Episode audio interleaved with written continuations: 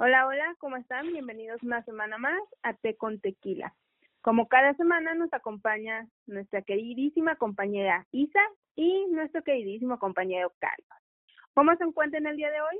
Pues acalorados, yo creo que es la emoción que tenemos todos los yucatecos o todos los mexicanos en este momento porque es un calor horroroso. Yo creo que por eso la gente anda saliendo para todos lados, ¿no? A tomar el fresco o a ir a los supermercados donde se supone que debería haber aire acondicionado. Yo creo que más para ir a los supermercados porque tomar el fresco, por lo menos aquí en Yucatán, no, no hay aire. A menos no que aire caliente, ¿no? tengas un árbol en tu casa. Si tienes un árbol en tu casa, pues puedes tomar el fresco. Sí.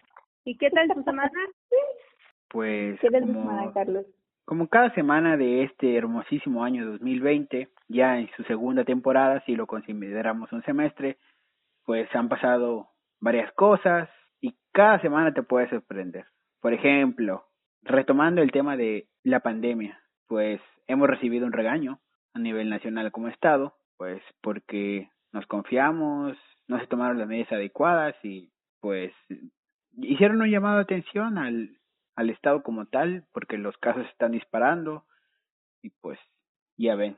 ¿Alguien más lo vio? Wow, no, la verdad yo estoy un poquito alejada de las redes sociales, creo que ya me empezó a causar algo de ansiedad en sí y pues sí me mantengo un poquito como que al margen de eso. ¿Tú, de Isa, de casualidad lo viste? No, no, no vi las, las publicaciones. En realidad, pues mis redes sociales se enfocan más hacia mm, como estilos de vida o, no sé, libros o motivación personal o productividad y ese tipo de cosas que realmente no, no me enfoco mucho en noticias. Por algo evito entrar a Facebook y ver que todo el mundo comparte que si están mal los que salen y luego están mal los que critican a los que salen y luego están mal los que exponen a los que critican a los que salen y luego están mal los que, bueno, todos están mal, porque en Facebook es como que todos están mal menos yo, porque yo lo estoy publicando. Entonces, pues hay como que una cultura de cancelación bien impresionante en todos lados, ¿no? O sea, todos están de que tirándose para todos y en realidad la pandemia es culpa de todos, pero nunca de, nosotros mismos, ¿no? O sea, de, seguir las medidas o de seguirnos cuidando o de respetar las medidas cuando vamos a algún algún local o algún establecimiento, porque pues yo me imagino, ¿no? Mi teoría conspiracional de que pues los negocios tuvieron que haber hecho presión para que se pudiera reabrir la economía y que pues la gente no, o sea, tuviera sustento, ¿no? Pero pues muchas personas lo tomaron como, ay, miren, ya fue el virus, uh, salgamos a pasear. Y pues así ha estado toda la semana y yo creo que semanas anteriores. No sé si ustedes ya empezaron a ver esos videos de influencers que dicen, así es, ir a un restaurante después de la pandemia. ¿No los han visto? En la nueva normalidad. En la nueva normalidad. Así. Y bueno, fuera que solamente sea que van a comer a los restaurantes o te muestran cómo, cómo es la nueva normalidad, pero pues hay unos que se, se, están yendo de viaje, hay unos que están reactivando la economía, podemos decirle, porque se van de vacaciones a lugares turísticos. Bueno, es que yo vi mucho, por ejemplo, Quintana Roo, que también está junto con nosotros en este grupo de nuevos casos, donde pues ellos no no detuvieron su turismo. Entonces ahorita me están apareciendo un montón de personas que están viajando, que están yendo a sus hoteles, a los cenotes, a las playas, y pues, o sea, pues sí es necesaria la economía, pero no sé qué tan seguro sea hacerlo en este momento. La realidad es que no creo que sea nada seguro. O sea, definitivamente nada seguro hacerlo en este momento, porque por más que si tomes las medidas suficientes y adecuadas, creo que al final, o sea, terminas cometiendo algún error porque no estás acostumbrado a. Ajá, porque no es como una costumbre, ¿no? Tener todas esas medidas. Se te olvida, yo creo. Y también no solo que pues que tú como persona cometas un error, pues también hay que tomar en cuenta que pues hay otras personas que ni siquiera res, ni siquiera respetan las medidas como tal. Sí, la verdad es que la gente no se la va a pasar diciendo por la calle, ay, sí, yo no uso cubrebocas, o yo no me lavo las manos, o no, o sea, simplemente lo van a omitir quizá fuente cuando estén frente a ti o conviviendo contigo, no sabes si las personas que te están atendiendo en el lugar con menor capacidad, pues sí cumplan esos requisitos realmente, ¿no? Entonces, frente a ti lo pueden hacer, pero ya cuando no están frente a ti, a lo mejor no lo hacen y es cuando ellos se contagian y al final te pueden terminar contagiando a ti. Sí, yo creo que es como un como una mezcla, ¿no? O sea, está padre que vayan y te digan, miren, así es la nueva normalidad, pues al fin y al cabo es lo que hacen, ¿no? O sea, enseñarnos cómo es esas partes como que de la vida que no todos podemos hacer, pero aún así se me hace que, pues, si ellos se van a arriesgar, ¿no? Pues qué chido, que lo hagan ir por nosotros. Eso tampoco es como para dar el ejemplo, ¿no? O sea, estaría padre que dijeran, no, pues lo estamos haciendo nosotros, pero para que ustedes no lo hagan, ¿no?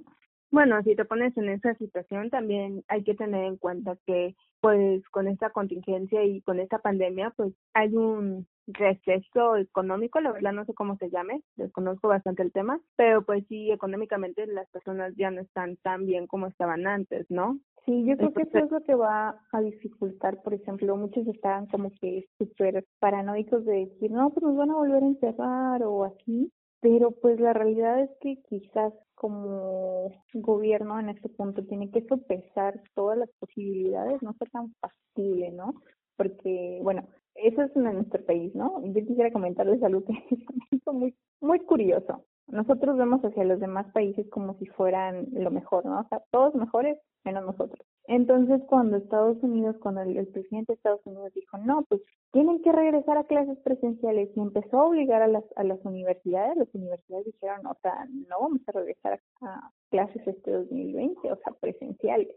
Y entonces él vio una forma de hacerles como que presión y decir, bueno, pues todos estos alumnos internacionales que no estén tomando clases presenciales, pues se quedan sin visa. Ya sabes, y es como una estrategia muy drástica de forzar ese aporte económico que generan los estudiantes.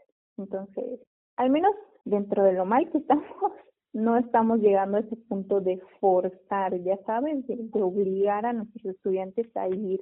Entonces, por suerte. Ajá, o sea, Fíjate que lo que supe esta semana es que las guarderías pues ya iban a empezar de nuevo a funcionar. O sea, tengo algunas compañeras que son mamás y pues ellos dicen que no mandarían a sus hijos, o sea, por lo menos no ahorita no los mandarían a las escuelas. Y es súper raro, a pesar de que sí hay, pues la gente está regresando a trabajar y sí hay necesidad de que se cuiden a los hijos, pero pues la mayoría no no acepta esa idea de que regresen las guarderías. Digo, sabía que pues claro, los niños son muy pequeños como para exponerlos y te imaginas, si no tienes tiempo para cuidarlo, mucho menos vas a tener tiempo para cuidarlo cuando estás enfermo. Oye, Carlos, ¿y tú si tuvieras un hijo lo llevarías a la guardería o qué harías? Justamente eso estaba pensando, al menos supongo que hay varios tipos de padres. Para empezar están los padres que no creen en las vacunas, así que si me imagino que no creen en las vacunas, tampoco han de creer en los virus, porque pues no han de existir. Entonces, supongo que hay en las enfermedades. que hay varios tipos de padres. Creo que, creo que sí creen en los virus, pero ellos consideran que el cuerpo es lo suficientemente eh, capaz. Ya sabes, o sea, prefieren que si te vas a morir, pues de modo era tu destino, ¿no? A que te tengas que poner una vacuna. Pero, claro, no estoy muy informada acerca de cómo es ese movimiento antivacunas. Yo creo que fue el movimiento de de que pues o sea vacunas a tu hijo y a lo mejor en algún punto alguien le dio un efecto secundario o algo, que fue cuando se empezó a correr la voz, o sea, no es, o sea, bueno, yo tengo entendido, no estoy muy segura si sería que averiguamos bien las cosas, que es porque les da autismo o los deja mal, por eso son las antivacunas y terminan pensando que pues les, les estás inyectando el virus como tal para que se enfermen. En realidad, en un anticuerpo. En realidad, eso de que causaba autismo fue un artículo que publicó un grupo de investigadores, pero eh, lo hicieron solamente para sacar el artículo. No era, eran resultados falsos. Las vacunas no causaban autismo. Entonces, como fue publicado en una revista de renombre, pues la gente de ahí se agarró para decir que las vacunas causaban autismo. Y tiempo después se, se, retractaron y fue una teoría conspiracional para que las farmacéuticas siguieran ganando dinero con las vacunas. Tiempo después se, se retractaron. perdón, explícaselo a toda la gente que ya lo cree y que sigue pensando y sigue pasando esa teoría. Bueno, es que la gente puede creer muchas cosas, como la noticia de que de que en Chiapas marcharon unas personas para pedirle a Bill Gates que detuviera el coronavirus, porque él era el que había activado el coronavirus para matar a todas aquellas personas mayores de 60 años. No te creo eso. Sí, fue noticia nacional. Nos encanta sacar, nos encanta sacar cosas para que la gente pues se divierta, se entretenga en esta cuarentena y diga, vaya, ¿qué más podría pasar, no? Para sacar algunas risas ahorita en, en tiempos difíciles, ¿no? bueno, pero bueno, Carlos, nos estabas diciendo que habían distintos tipos de padres, ¿no? O sea, los Ah, sí. fueron los primeros. Me imagino que debe haber distintos, distintos, distintos tipos de padres y pues, eh, por ejemplo, yo que estoy relacionado con temas de la salud, pues yo de plano no dejaría que, que mis hijos asistieran a la escuela porque no es seguro. Yo necesito que me aseguren que sea seguro que puedan asistir. Para empezar, ni siquiera, ni siquiera es, es fácil controlar a niños pequeños. Así que, al menos por mi parte, yo no los mandaría. Pero supongo que hay padres que necesitan trabajar y necesitan que cuiden a sus hijos. Y pues supongo que esos padres sí estarían de acuerdo en que se, abre- se reactivaran las clases presenciales. Pues Yo creo que no hay alguna forma de estar 100% seguros de, de que los niños no se vayan a contagiar. Digo, al fin y al cabo son niños. Pero yo sí lo veía, por ejemplo, desde el punto de vista de que es un riesgo tanto para los niños como para los maestros. Ya sabes, porque pues son personas que van, se exponen a 30 pequeñas personitas y esas, esas 30 pequeñas personitas pues van a ser el reflejo de, de, de los hábitos que ellos se les estén inculcando durante la cuarentena, ¿no? Y que también los hagan. Entonces incrementas las, las probabilidades para esa persona que está ahí frente al, frente al grupo. Entonces, pues sí existe una necesidad, en algún punto pues sí van a haber este, padres que lo requieran por diversas situaciones, pero pues es muy riesgoso, o sea, tanto para los niños como para el personal que va a laborar en esa en esa institución. Entonces, Bien. pues sí todos queremos que regresen, pero complicado. Eso sí, pero por decir, aún así, obviamente ya no son 30 chiquitos, son, deben de ser la mitad o menos. No, yo pues es que no es que van a reducir el cupo, o sea, te estoy diciendo 30, pero mínimo, ¿no? O sea, hay escuelas donde los grupos son de 50 y no es como que vayan a decirle, ay, mira, no, o sea, solo la mitad vamos a aceptar, no creo.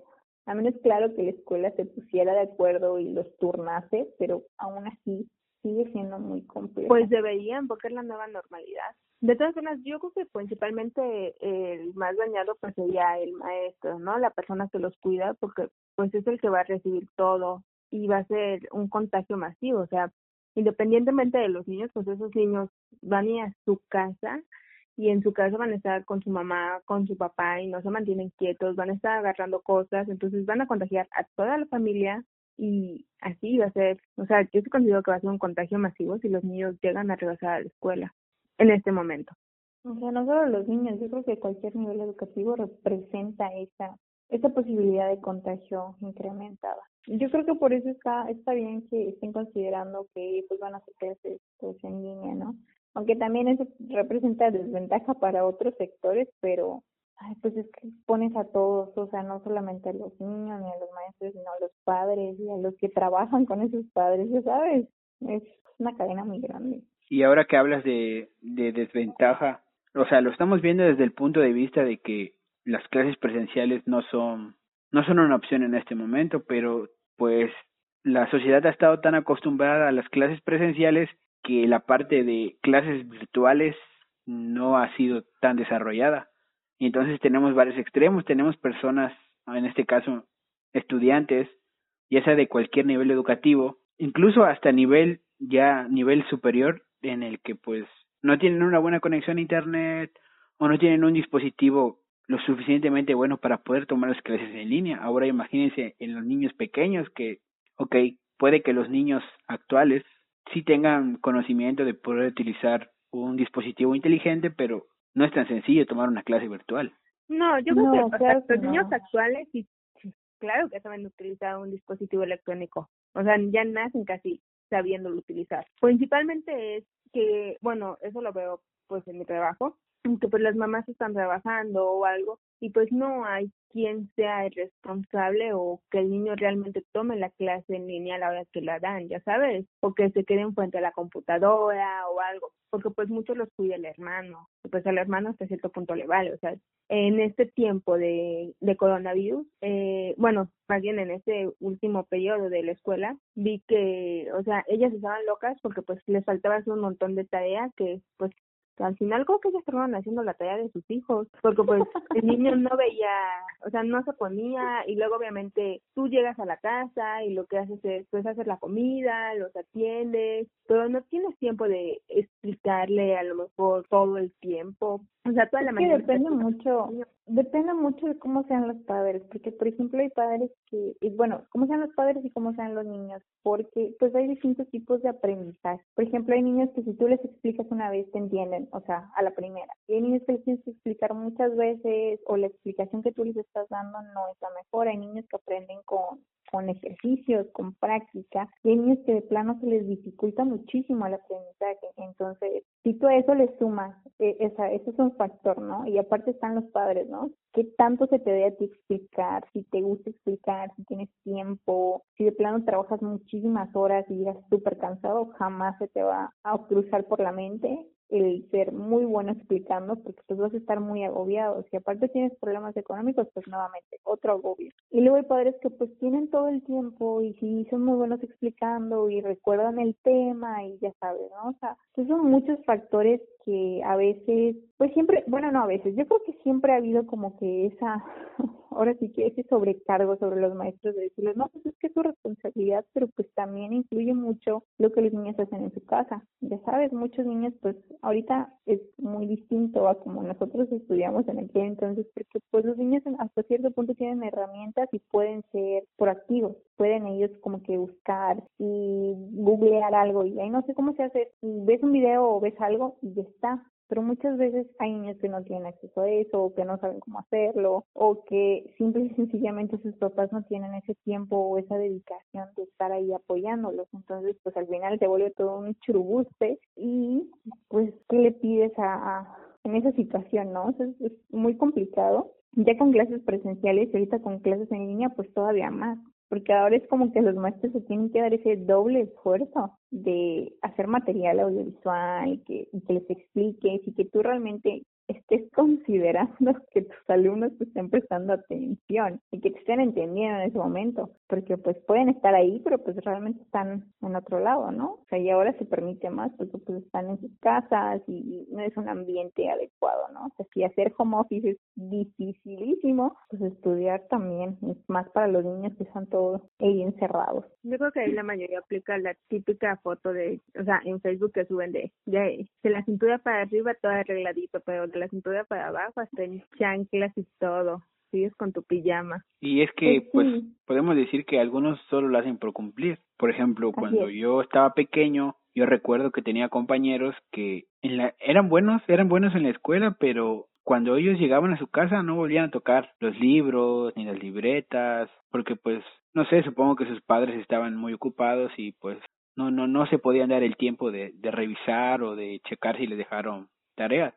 Pero, por ejemplo, a mí, por parte de mi mamá, mi mamá lo que hacía era, o sea, estás llegando, vas a comer o, o esperas la hora de comida, pero pues tú tienes a ver qué tareas dejaron. Y no me digas que no dejaron tarea porque lo más seguro es que sí dejaron. Entonces, al menos mi mamá siempre estaba detrás de mí para que yo cumpliera. Ahora imagínense que, pues, clases virtuales. Bien puede decir el niño que no dejaron tarea, pero pues las tareas se van acumulando. Se las mandan al grupo de mamás por WhatsApp. También, los grupos de WhatsApp de padres. Afortunadamente no tengo hijos. Pues es una situación muy complicada, ¿no? Realmente, tanto para el sistema educativo como para todas las personas que son parte de eso, inclusive los padres, ¿no? Porque pues nosotros lo vemos desde un punto de vista donde los niños tienen acceso, ¿no? Luego están esas comunidades donde pues ni llega el internet y pues los maestros han tenido que ir una vez a la semana a marcarles actividades, ¿no? Y resolver dudas. Pero pues es una situación que no nos queda más que adaptarnos, ver qué sale a, raíz de todo esto. Igual y empiezan a dar licenciaturas en línea y esas cosas. Ah, pues las licenciaturas en línea ya existían desde antes, ¿no? Pero pues nadie las tomaba en cuenta, ya sabes. Pues si tenías la opción de ir presencial, pues más presencial. Sí, porque está... La licenciatura era, era mitad mitad presencial y mitad no presencial y jamás vimos la parte no presencial. Al final quedaba como un invento la parte no presencial. Ah, es que la no presencial era todas las tareas que nos iban a marcar. Esa es la parte no presencial. Las tareas Por eso. casa. Entonces, eso pues no era algo similar o mínimamente cercano a lo que estamos viviendo ahorita. Yo creo que si la universidad de verdad se hubiese esforzado en decir, bueno, miren, tal vez en algún punto de la vida necesitemos este sistema no presencial y lo hubieran desarrollado desde hace que siete años que empezamos la licenciatura, pues ahorita estarían como primera universidad, ¿no? O sea, universidad modelo, literal. Pero pues no es el caso, ¿no? O sea, nadie consideró que esto fuese a suceder y creo que nadie lo pensó. Nunca nos planteamos el peor escenario. Solo Bill Gates, aparentemente. ¿Y qué más chismes nos tienes, Carlos? Tú eres siempre el actualizado. no es que sea el actualizado, es que pues a veces hay memes que no puedo entender y pues para poder entenderlos tengo que enterarme de cuál es el contexto. Pues entre otras noticias, pues aún no sabemos quién va a pagar por el muro fronterizo que divide a Estados Unidos de América y los Estados Unidos mexicanos, con la reciente visita del señor presidente a los Estados Unidos, que también muestra...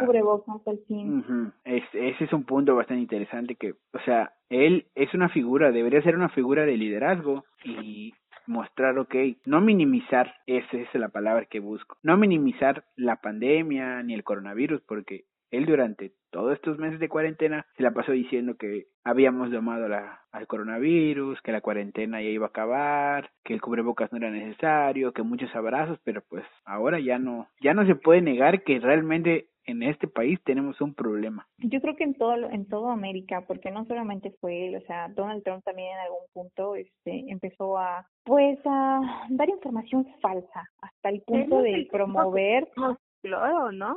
Sí, hasta el punto de promover el, el uso de medicamentos de manera indiscriminada, incluso de desinfectarte internamente al ingerir cloro o desinfectantes como el Lysol y esas cosas. Entonces, o sea, no sé qué pasó con todos los presidentes, bueno, no todos, hubo algunos que pues como que sí le, le agarraron la onda y cerraron sus fronteras luego, luego, pero pues también está el de, el, el de Brasil, ¿no? Jair Bolsonaro, que pues al final terminó infectándose de coronavirus, salió. Se veía venir, pero pues no estábamos 100% seguros, ¿no? De que fuera a terminar.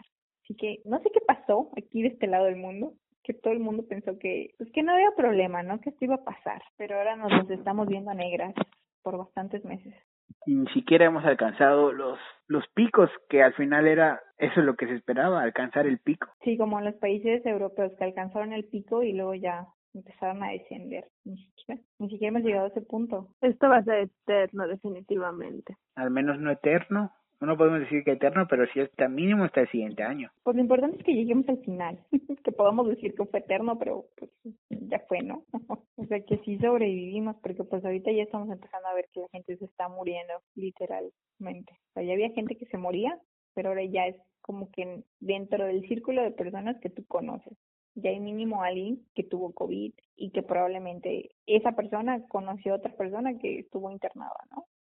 Por lo menos ya no hay las preguntas tontas en Facebook que dicen, sí, si conocen a alguien que realmente tenga COVID o solo es invento del gobierno. No hay las preguntas, pero todavía hay gente que dice que es un invento, un invento del gobierno. Al menos ya no, al menos ya no he escuchado que cerraron el líquido de las rodillas. Bueno, oh, es cierto, ya no. Pero bueno, yo les tengo otra otro tema de qué hablar, porque también estuvo muy sonado. Bueno, son dos. El primero, y ya ambos están relacionados con TikTok, pero el primero es este, una aplicación que se llamaba Randonáutica. No sé si ustedes lo vieron. Dross sacó un video y todo el show, así que sí, súper popular. Donde, pues se supone que estaba basada en cómo la energía que se acumula ya sean puntos positivos o puntos negativos y que pueda hacer que tú al momento de mentalizarte algo, ya sea positivo o negativo, pues esa energía te atraiga hacia ahí, ¿no? Entonces esta aplicación te simplifica la vida y te busca estos puntos de energía, ¿no?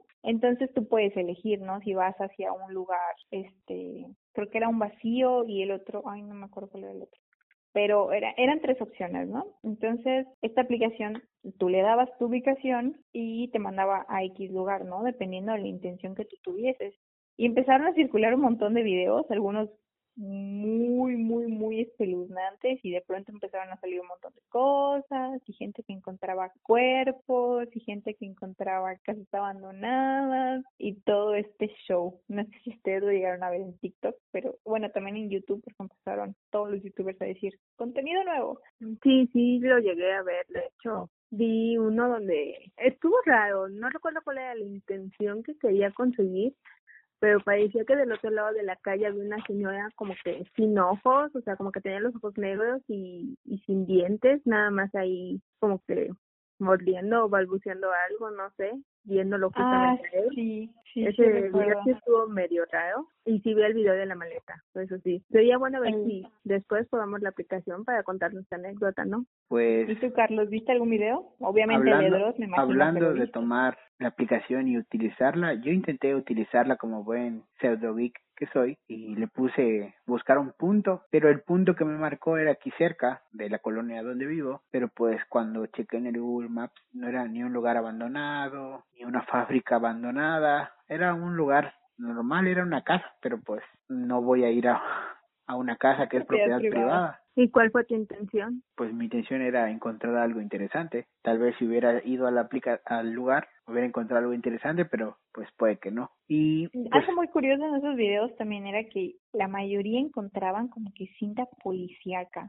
No sé si es cuando las bueno cuando el el grupo de personas que va hacia una escena del crimen, no sé si señalan ese punto en Google Maps o existe algún lado donde guardan las coordenadas o algo así, y si esta aplicación pues tiene acceso a esa base de datos, ¿no? Porque muchos decían que iban al lugar o de camino o cerca del punto había esta esta cinta policial.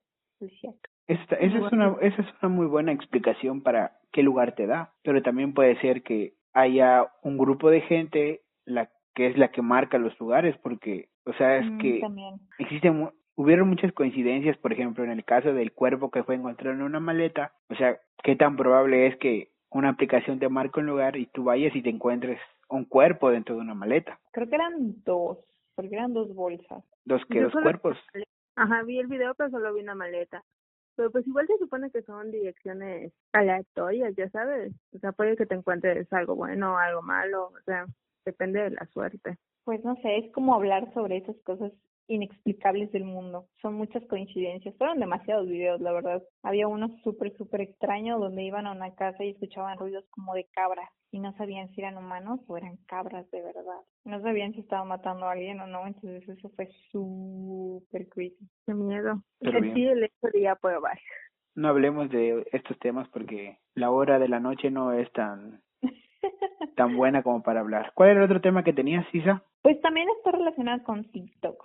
Probablemente ya no tengamos acceso a esta nueva aplicación ahora que los países que están en contra de China pues están, vaya, desquitando con TikTok y le están prohibiendo. Entonces, no sé si ustedes tengan TikTok y hayan entrado, pero ahorita está la tendencia de todos están despidiendo. Se nos está cerrando el changarro y a dónde nos vamos a ir. Entonces, que- Ah, bueno, perdón. Entonces. ¿qué? ¿lo has visto? No, pues era nada más No. eso, sí. No, hace mucho que no entro a TikTok, pero esta semana, justamente esta semana, me dijo una amiga, en un grupo de amigas que tenemos, mencionó que pues estaban, o sea, que sacaron un anuncio donde estaban, como que te robaban información de TikTok y todo eso, ya sabes, de tu celular, y ya, o sea, fue súper... no siempre quieren su información. no, no investigué más, pero dijo, yo borraría TikTok. Y como que, mm, Pero es que pero digo, no solo no solo TikTok te roba información. Prácticamente cualquier aplicación que sea gratuita está lucrando con tu tú. información. yo creo que hasta la que te cobra, ¿no? Ahí sí ya no sería legal porque pues tú estás pues, pagando. cobrando, ¿no? Pues algo así sucedió, ¿no? O sea, realmente primero fue gracias a la tensión que había entre la India y China en la frontera de India y China, donde pues obviamente siempre ha existido esa, esa tensión.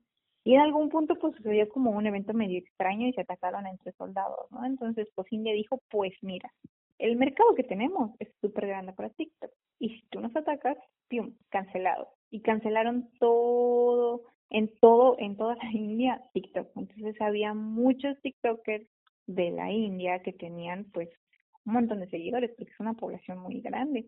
Entonces Estados Unidos estaba como que viendo así de, hmm, ¿será que yo debería hacer lo mismo? Y como que empezó a, a considerar esa posibilidad y todos los TikTokers de, de Estados Unidos y latinoamericanos también empezaron a decir, bueno, pues si se va a morir este changarro, síganme en Instagram o síganme en YouTube y así, ¿no? Y entonces salieron un montón de perfiles nuevos, un montón de canales de YouTube nuevos y un montón de videos de gente que se despedía de TikTok. Así que tal vez dejemos de ver esta aplicación que nos vino a alegrar la pandemia en realidad. La realidad es que sí, aunque no va a ser lo mismo verlos en video o algo así. O sea, como que TikTok era el momento perfecto, el tiempo perfecto y listo. Sí, yo creo que fue como que una oportunidad muy buena para muchas personas. O, sea, había comunidades muy, muy distintas. Desde videos que te podían causar, este, no sé, una sensación muy agradable de, ay, sí, me animaron, y hasta videos que te deprimían. También había videos de consejos, videos de educación. Sí, de pronto se metieron un montón de dermatólogos y eran como videos de skincare por todos lados. Pero fueron una nueva plataforma y pues ahora en este momento aparentemente los países se pelean entre sí a través de las aplicaciones. Así como hicieron con Huawei el año pasado. Pues es la tecnología. Sí, censurada aún. Huawei. Pues quién sabe, igual y sí, igual y si quiten TikTok, igual y no. Yo creo que aunque nos borraran información, pues nosotros los latinoamericanos ahí seguiríamos descargando la aplicación. Definitivamente sí. Todo por unas buenas horas de entretenimiento. Pues como buenos latinoamericanos siempre nos gusta hacer lo que va en contra del mundo. Entonces, pues yo digo que si solamente la bloquean en ciertos países, pues tal vez en esos países TikTok pierda mercado, pero si al menos en Latinoamérica no bloquean la aplicación, pues algunas personas cierran sus cuentas, pero tal vez otras personas no, porque al final es una aplicación gratuita, es una aplicación que, o sea, en Latinoamérica es una plataforma. Ese, pensamiento de, o sea, o sea, los chinos no no no les importamos. La información que nos roben puede que no la no la puedan no utilizar. lo utilicen. Pues, amigos, si nos, si nos vale el virus que, que hicieron en China, obviamente una aplicación que comparta nuestra información pues nos va a valer de la misma manera. Entonces yo también considero que aunque lo cancelen en, en, no sé, en la India, en Estados Unidos, pues nosotros vamos a seguir teniendo TikTok. O sea, si no lo cancelan en México, claro. Sí, la realidad es que, bueno, no sé, quizá me equivoque, ¿no? Pero pues yo veo TikTok como una plataforma, como una aplicación que al fin de cuentas en un punto se iba a acabar, ¿no? Como el Snapchat y ahí había otro donde también grababa videitos tipo Instagram, que son muy pocos, Vine, exacto, que son muy pocos los que realmente pues se han quedado hasta ahorita. Entonces quizá Yo nada lo más- veía un poquito más de, de futuro, o sea, no creí que literal, o sea, fueran como cuatro o cinco meses de TikTok y ya. Porque, o sea, sí existía antes, pero no había tenido ese boom que tuvo durante la pandemia. Entonces sí se me hizo muy corta su vida, yo diría. Pero pues si Sí. no la cancelan, tiene una larga, larga, larga vida. Muy Por eso bien, siempre yo es por importante diversificar, ¿no? Sí, yo creo que sí. O sea, estuvo bien que los videos empezaran como que a decir, no, pues síganme en Instagram o síganme en YouTube o lo que sea. No esa parte donde dicen, ay, la segunda parte la tienen en Instagram porque eso me super choca. Lo odio. O sea, literal, eso es como que si te seguía te dejo de seguir por pesado. O sea, eso no. Sí, sí, esa parte sí está muy pesada, pero pues yo creo que en algún punto pues lo sigues en Instagram o lo sigues en YouTube, pero el contenido es muy distinto. Son personas que te muestran facetas distintas en distintas aplicaciones.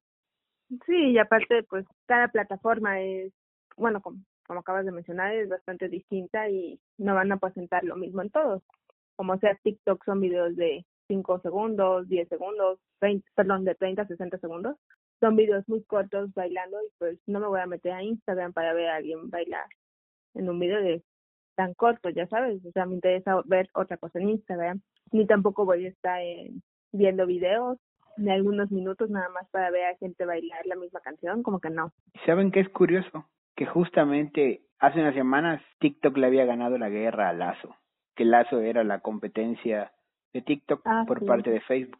Sí, Creo que es un buen momento para Lazo para volver a aparecer, por si cierran TikTok. Yo no conocí esa plataforma. Sí, hay varios, hay varios influencers a los que, mm, como que, bueno, no sé si les pagan, yo consideraría que sí, para que promocionen videos en Lazo. Es muy similar a TikTok, pero pues nadie lo conoce, porque pues no es común.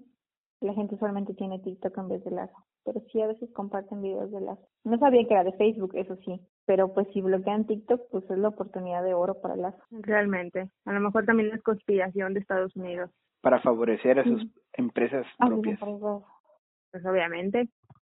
Bueno, pues esta semana estuvo bastante interesante, llena de muchas noticias. Estuvo menos deprimente que la anterior. La anterior estuvo como muy depresiva. Así que esperemos que la próxima semana también esté así. Con temas interesantes para comentar, pero tampoco que nos venga el fin del mundo otra vez. Pues es que el fin del mundo nos va a venir cada semana, por lo visto. O sea, O cada mes. hasta que no, no, cada semana, hasta que no veamos ya una mejoría, o sea, cuando ya realmente la curva empiece a, a bajar, es cuando, cuando planen la curva, es cuando escucharemos mejores noticias. Bueno, Pero- primero hay que llegar al pico de la curva. Antes de aplanarlo, hay que llegar al pico. Mucho, mucho tiempo para eso entonces, bastante diría yo. Pero bueno, mientras, pues, esperemos que hayan personas que nos den temas interesantes para hablar y poderlo comentar entre nosotros, pero hoy nos fuimos muy a lo profundo con la educación y con ese tipo de cosas, que pues no hemos experimentado al 100%, pero pues es interesante tener un punto de vista, ¿no? Que todo. Realmente sí es interesante tener un punto de vista de todo. Yo creo que para el próximo episodio iniciamos con un tequila. Para Yo creo aguantar que la... sí lo amerita la situación. Exacto, digo, las situaciones se ven en peor cada vez, entonces yo creo que con un, un tequilita sería bueno. A ver si no estamos encerrados de nuevo en cuarentena, gracias a que volvamos a estar en rojo. Ah, y ni lo diga. Pero bueno, chicos, nos vemos en una próxima edición. Nos escuchamos, mejor dicho, y les platicamos qué fue lo nuevo de esta semana o de la siguiente semana, esta vez con un tequila. Hasta luego. Eh, bye bye. Adiós.